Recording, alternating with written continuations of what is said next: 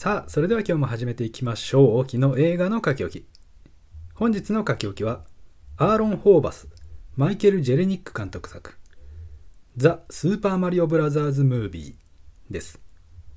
まずあらすじですね。ブルックリンで暮らす双子の兄弟マリオと弟のルイージ。配管工事業を兄弟で立ち上げたものの、事業はうまくいかず、親戚や父親からの風当たりは強かった。ある日、ブルックリンで大規模な排水事故が起き、解決のために古い地下の施設を見つけた兄弟は、不思議な土管に吸い込まれてしまう。という物語。日本語吹き替えキャストには、宮野守さん、志田有沙ささん、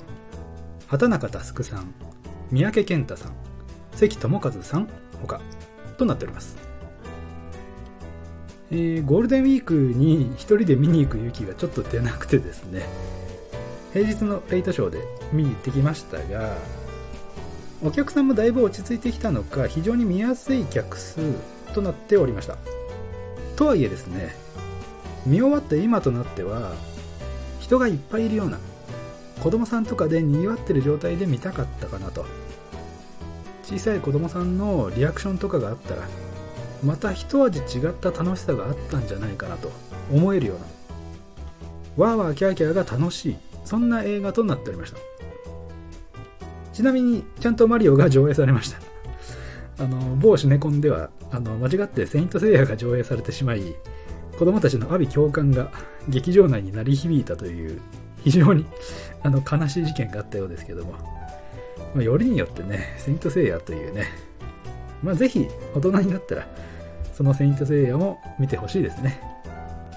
僕も前回の配信でレビューの方をしておりますので、そちらもよかったら聞いてみてください。ということで、テレビやニュースでも取り上げられていましたので、ご存知の方も多いかと思いますが、空前の大ヒットとなっている、このザ・スーパーマリオブラザーズ・ムービーですけども、なんとアニメ映画世界歴代ナンバーワンに迫る勢い。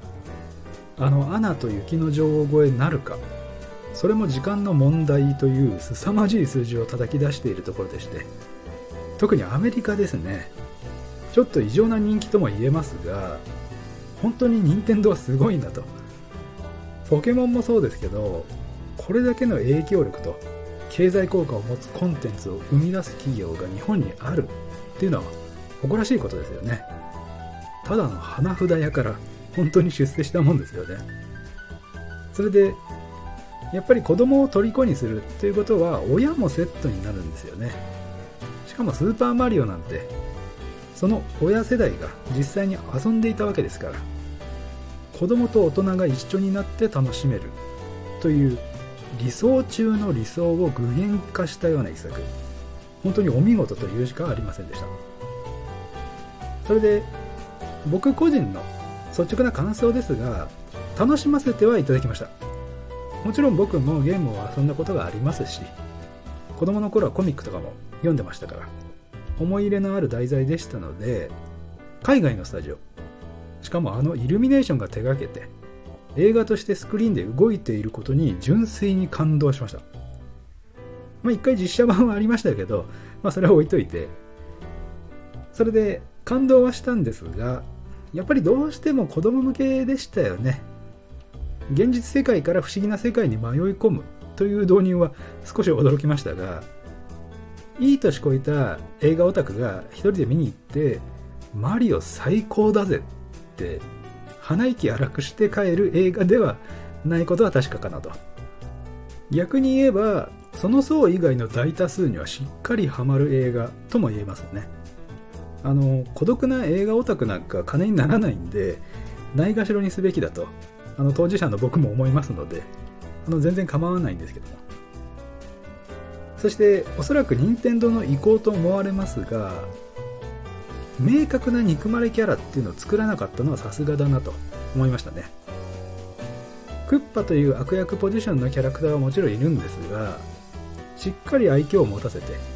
子供のイメージを壊さないように配慮されていましたし、そのクッパ軍団の配下のキャラクターっていうのもちゃんと可愛いデザインになってましたね。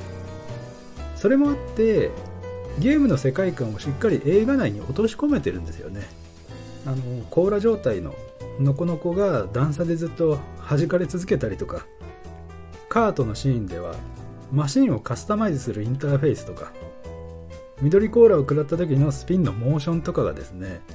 ちゃんとゲームしてるんですよ。アクション部分ではほぼ水平視点になったりして横スクロールアクションっぽい見た目になったりしてそりゃもう子供は夢中になっちゃうでしょうねと。ドンキーコングとのシーンなんかは疾走感もある見どころの一つとなっておりました。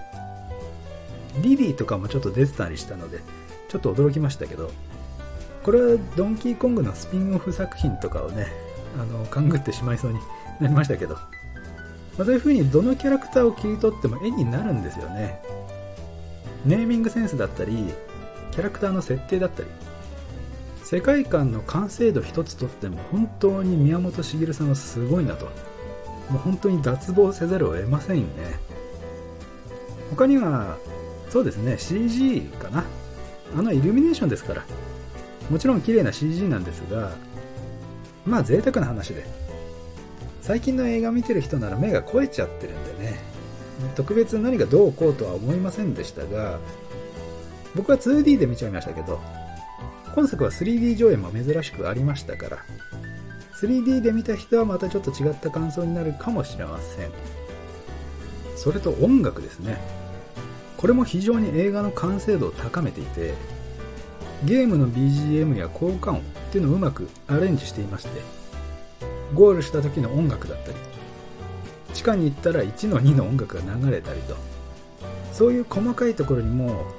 ここがこうなってたら楽しいよねっていうアイデアが詰め込まれていたように思います。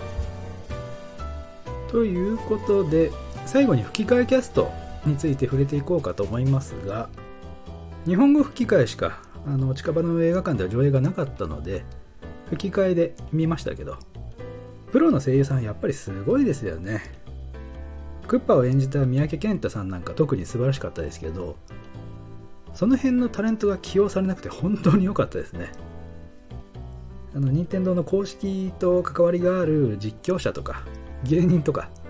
そういうのが何かしらの声を当てていたら多分評価を何段階か下げていたと思うので個人的には助かりました。まあ海外ですとクリス・プラット。やアニャ・テイラー・ジョイジャック・ブラックセス・ローゲンといった有名俳優陣が声を当てていましてなんかクリス・プラットはちょっと不評らしいですけど配信が開始されたらその辺も確認しつつ字幕版でもう一度見てみたいと思います。やっぱり餅は餅屋で声優さんにやってもらうのが結局一番いいんですよね。これはバンコク共通だと思います。ねディズニーさん。そういうところですよ。ってね。そして最後に続編についてですがまあ間違いなく制作されるはずですけどもやっぱりどうしても2作目っていうのは難しいですよね。これはもうどんなジャンルの映画でも当てはまると思いますがあのソニックも2作目はちょっと芳しくなかったですからよほどのことがない限り1作目を上回ることはないと思いますがセガと違って今の任天堂は資本力が桁違いですからね。その辺の厚みっていうのはぜひ見せてほしいと思います。ジェネシスとネスのゲーム映画戦争。こちらもどういった結末を迎えるのか非常に楽しみですね。おっとここでメールが届きました。では早速読ませていただきましょう。えーと沖さん。はっきり言ってこのザ・スーパーマリオブラザーズ・ムービー見るべきでしょうかというご質問。いつもありがとうございます。ではお答えさせていただきます。ザ・スーパーマリオブラザーズ・ムービー。打倒ディズニーのために全員見るべき。以上オキでした。ここまでお聴きいただいた方ありがとうございました。また次回お会いしましょう。